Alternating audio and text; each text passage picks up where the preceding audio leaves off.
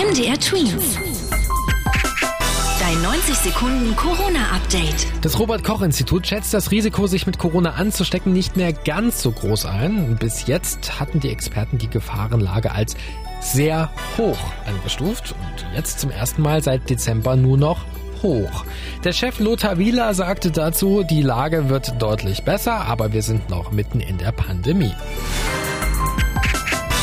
Ein längerer Schultag, um den verpassten Schulstoff nachzuholen. In Großbritannien wird darüber diskutiert. Die Idee ist, nach der Pandemie die Unterrichtswoche auf mindestens 35 Stunden auszuweiten. Das heißt, eine halbe Stunde länger jeden Tag. Damit könnten über das Jahr hinweg etwa 100 zusätzliche Unterrichtsstunden dazukommen.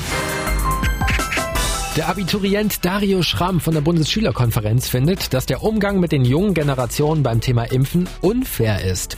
Jugendliche, die zur Risikogruppe gehören, sollten jetzt mit dem zugelassenen Impfstoff von BioNTech Pfizer schnell geimpft werden können.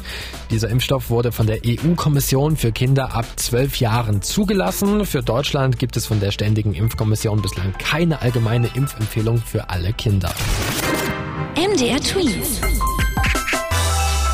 60 Sekunden Corona-Update.